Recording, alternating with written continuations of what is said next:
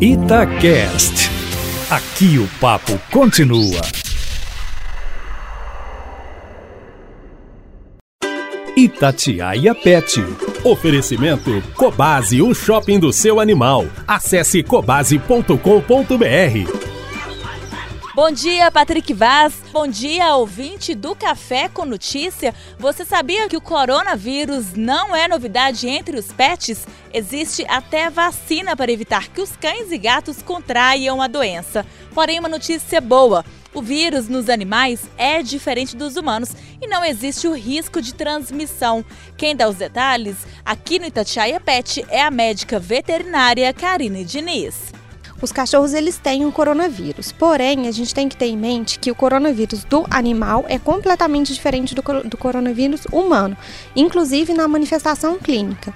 O que os animais têm, tanto o gatinho quanto o cachorro, ele não transmite para o humano e do humano não transmite para o animal. Então a gente não está falando de uma zoonose, não existe esse risco de transmissão. Inclusive na vacinação anual que a gente recomenda, né, na vacinação de cão, na, na déctupla, na V10, já existe inclusive a vacina que protege contra esse coronavírus. Nos cachorrinhos, a gente tem uma manifestação leve e ela é uma manifestação gastrointestinal. Então, aquele cachorrinho que vai ter uma diarreia, vai ficar um pouquinho prostrado, tá?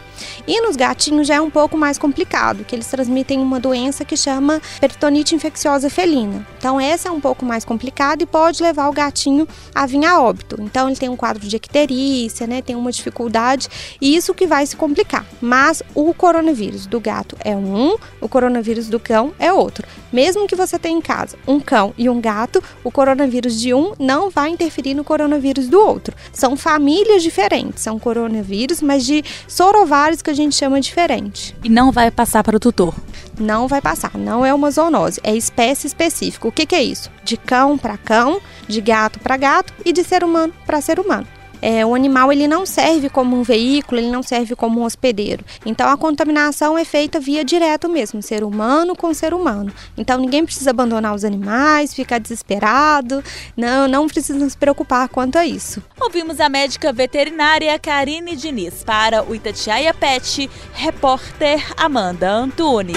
Itatiaia Pet.